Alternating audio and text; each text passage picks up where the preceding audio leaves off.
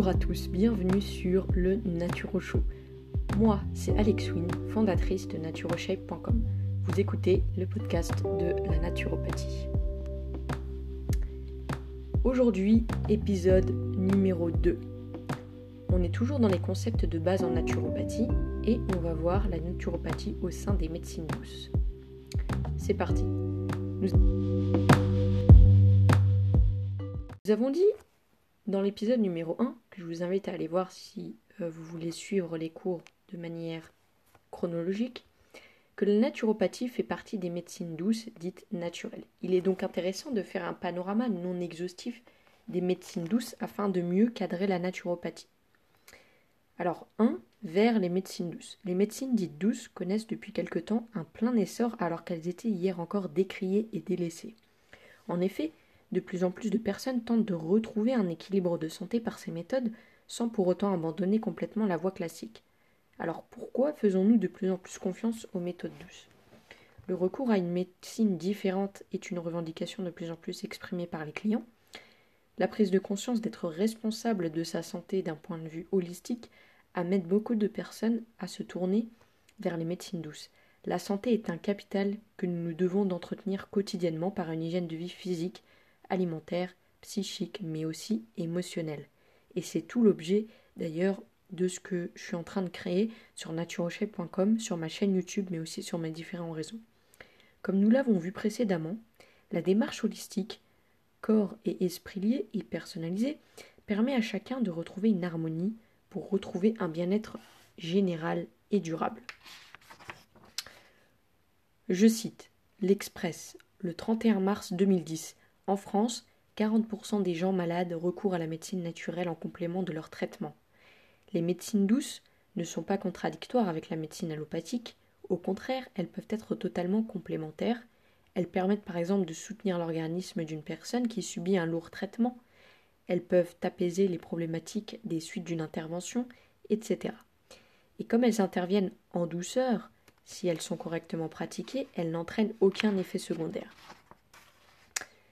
Nous voyons maintenant une vue d'ensemble de plusieurs médecines douces. Il y a l'iridologie, les techniques réflexes et énergétiques, les techniques manuelles, les techniques kinésologiques et les techniques de relaxation et la naturopathie. Évidemment, ceci n'est pas une liste exhaustive.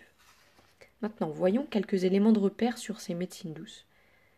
Voyons d'abord les techniques kinésiologiques. On a le yoga, depuis des millénaires, la caractéristique du yoga est d'explorer tous les pouvoirs du corps, respiration, posture, sur la santé. Le yoga signifie union en sanskrit. C'est un moyen de mettre en relation le corps et l'esprit. Grâce à la respiration ventrale, l'étirement des muscles, la concentration et la méditation, le yoga permet une détente du corps et de l'esprit. Ses bienfaits sont multiples.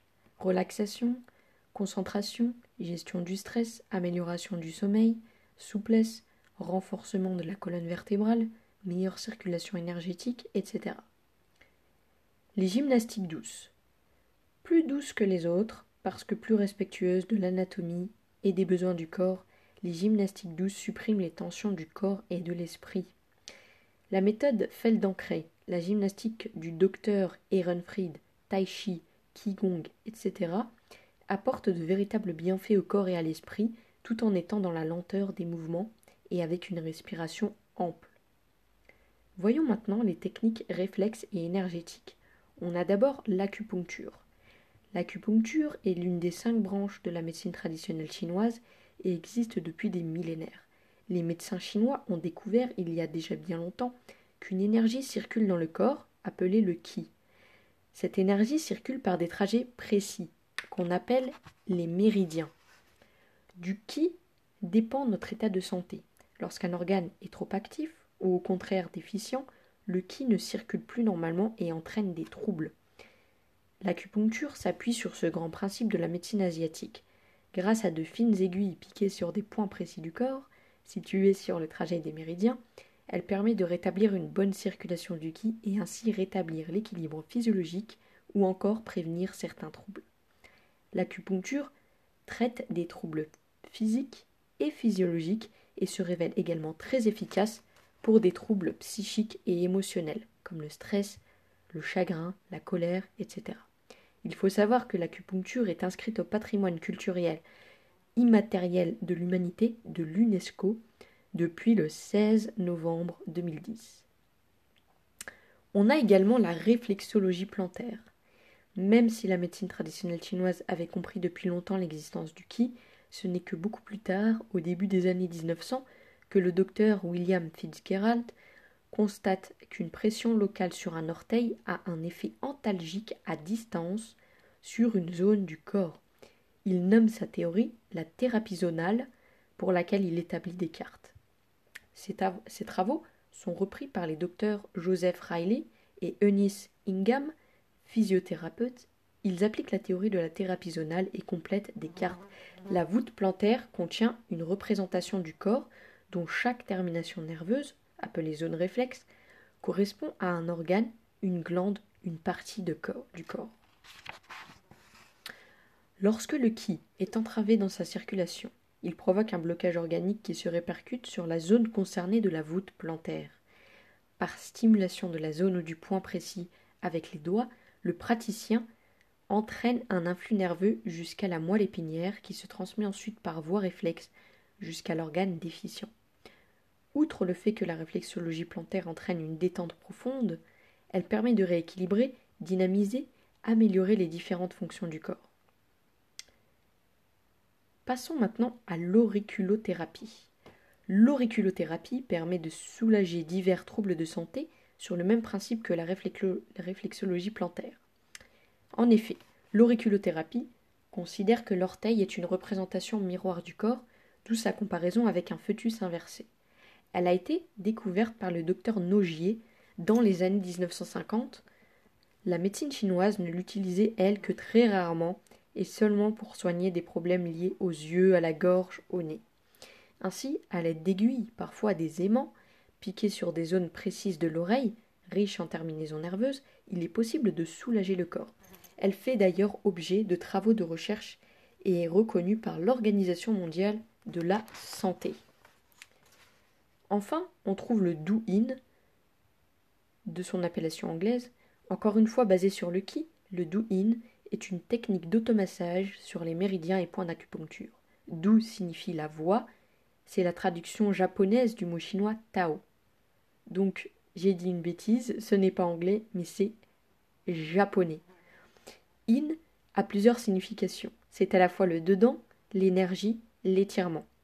Le sens général, la voie de l'énergie, du mouvement, pour se connaître de l'intérieur. Le douyin consiste en une série d'exercices de massage avec les mains sur tout le corps, en suivant les lignes des méridiens et en stimulant certains points.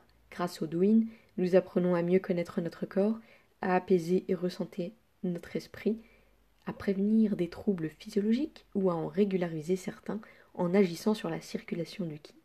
Le douyin peut être fait à tout moment de la journée, le matin au lever pour stimuler l'énergie, le soir au coucher pour détendre, dans la journée pour apaiser ou reprendre de l'énergie. Petit 3, on trouve les techniques manuelles. Et parmi les techniques manuelles, on va citer premièrement les massages.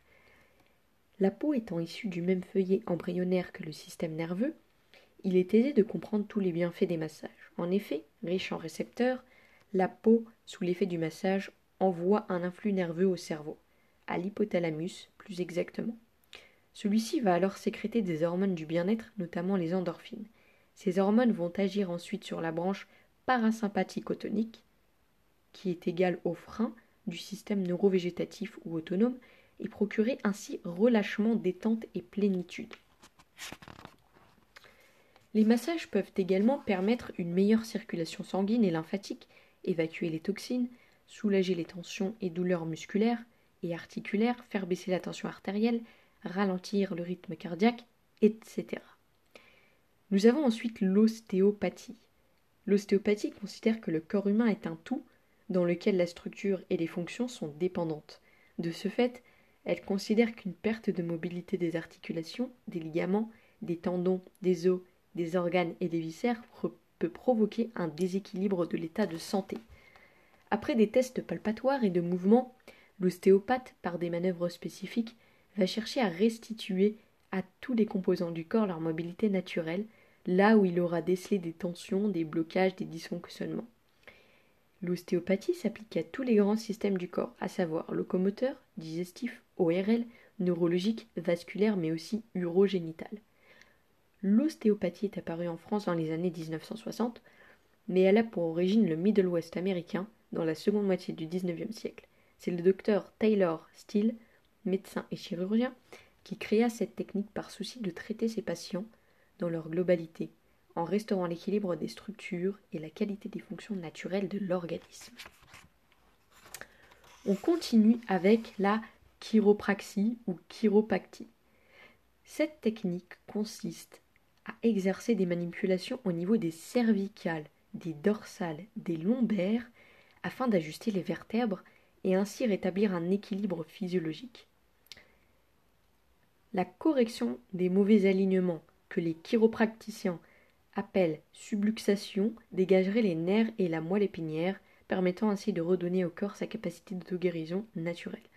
En 1895, un Américain, Daniel David Palmer, alors jusque-là guérisseur, permet de retrouver Louis à un homme sourd en replaçant une de ses vertèbres. Investiguant davantage et affinant sa technique, il créera sa première école de chiropraxie. Chiro vient du grec chair qui signifie main. Elle est reconnue en France depuis seulement 2000 ans. Ensuite, on continue avec les techniques de relaxation. La sophrologie. Méthode scientifique, la sophrologie utilise les connaissances modernes en neurophysiologie, étude des fonctions du système nerveux. Elle vise à retrouver l'équilibre entre les émotions, les cognitions, pensées, croyances, etc., mais aussi les comportements erronés que le corps et l'esprit indissociables soient en totale harmonie. En faisant entrer le client dans un état de profonde relaxation associé à un état de conscience, la sophronisation, état situé entre la veille et le sommeil, le sophrologue le guide par une voix douce et monocorde. Le sophrologue fait alors travailler le client sur des exercices de respiration, de concentration sur une image mentale, afin de l'aider à se couper rapidement d'une émotion trop forte, de messages positifs, renforcement d'une qualité pour la confiance en soi par exemple, de futurisation, projection sur un examen, un accouchement, etc. La sophrologie a été fondée dans les années 60 par un neuropsychiatre colombien, Alfonso Caicedo, qui s'inspira à la fois des courants occidentaux, hypnose, phénoménologie, et des courants de pensée orientaux comme le yoga, zen, méditation, etc. Ensuite, on a aussi la visualisation positive. Cette méthode a pour but de développer la compétence du corps à contrarier l'évolution d'une maladie ou d'un mal-être en utilisant le pouvoir de la pensée, partant du fait que toute émotion modifie immédiatement la chimie du corps. Exemple, la peur augmente le rythme cardiaque. Le principe considère donc que l'on peut inverser les problèmes. Si les choses négatives ont tendance à nous rendre déprimés, irritables, les pensées positives peuvent alors, peuvent alors nous remonter le moral. Pour cela, nous utilisons le système d'image intérieure. Grâce à cette image, le cerveau provoque des modifications favorables. Par exemple, si j'ai été témoin d'une scène qui m'a stressé, la visualisation d'une image apaisante, comme un champ plein de fleurs, pourra apaiser ce stress. Tremblement, par exemple. La visualisation positive est également utilisée dans le cadre de maladies physiologiques pour guérir grâce au cerveau.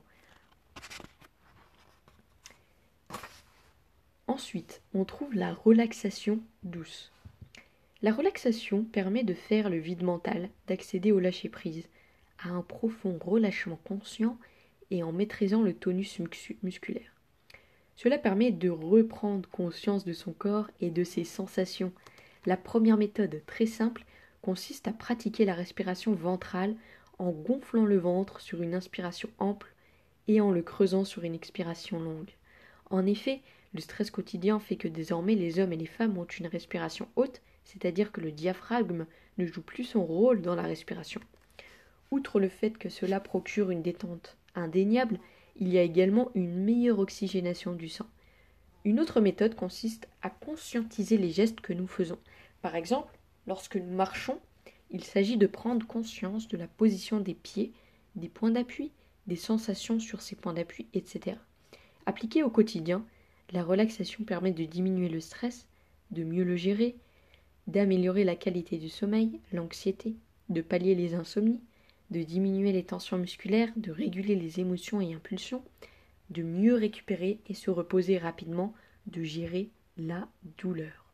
D'ailleurs, ces effets étant spectaculaires, elle est utilisée dans le milieu médical, notamment dans la préparation aux accouchements, mais également pour le soulagement des douleurs de toutes origines.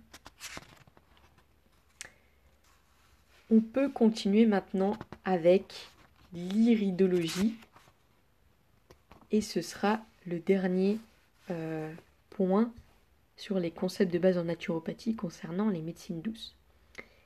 Il s'agit de l'observation de l'iris dans lequel est représenté l'ensemble du corps humain et qui permet d'évaluer le terrain et la vitalité d'un organisme, de déceler ses points faibles, ses capacités de résistance, ses prédispositions génétiques, etc. L'examen de l'iris se fait avec une loupe posée sur l'œil suffisamment éclairé ou avec un appareil spécifique, l'iridoscope. Elle fonctionne sur le fait que l'iris est en relation avec le système nerveux cérébrospinal et le système nerveux autonome. Pour voir L'œil a besoin de nombreuses fibres nerveuses du cerveau. Par ailleurs, nous savons scientifiquement que la maladie du corps se répercute dans les zones précises du cerveau. L'iris et le cerveau étant en relation directe, ce qui affecte le corps affecte le cerveau, affecte l'iris. C'est à la fin du XIXe siècle que le médecin hongrois le docteur Ignaz von Pexely, 1822-1911, découvre l'iridologie. Il met au point une cartographie où il fait le parallèle entre l'œil et le corps. D'ailleurs, le fameux Hippocrate disait déjà Tels sont les yeux, tel est le corps. L'origine de sa découverte remonte à son enfance. C'est à l'âge de onze ans qu'il est attaqué par une chouette apeurée et aveuglé par la lumière du jour. En se défendant, il lui casse volontaire, involontairement une patte. Ayant pris l'oiseau pour le calmer, il observe l'apparition d'un trait clair dans l'iris de l'un de ses yeux. Surpris, il remarque que c'est du même côté que la patte blessée. Très vite alors, qu'il est devenu médecin, il examine attentivement l'iris de ses patients et acquiert la réputation d'un médecin extraordinaire. L'iridologie sera introduite en France dans les années 20 par un médecin homéopathe, Léon Vanier, qui publiera en 1923 un ouvrage, Le diagnostic des maladies par les yeux. Dans les années 30, Gilbert Josas, qui a permis l'avancée de l'iridologie, publie deux ouvrages, Traité pratique d'iridologie médicale et Iridologie rénovée aux éditions Malouane. Il adopte la théorie dite de l'homme enroulé. Le docteur Gaston Verdier sera le premier dans les années 50 à créer une école française d'iridologie. Enfin, dernière euh, catégorie de médecine douce, c'est bien sûr la naturopathie, et c'est cette médecine douce qui sera l'objet de nos podcasts et nous la développerons dans euh, l'épisode numéro 3. Donc voilà pour ce podcast. Merci d'avoir écouté. C'est tout pour aujourd'hui. La prochaine fois, nous commencerons l'épisode numéro 3. À la prochaine.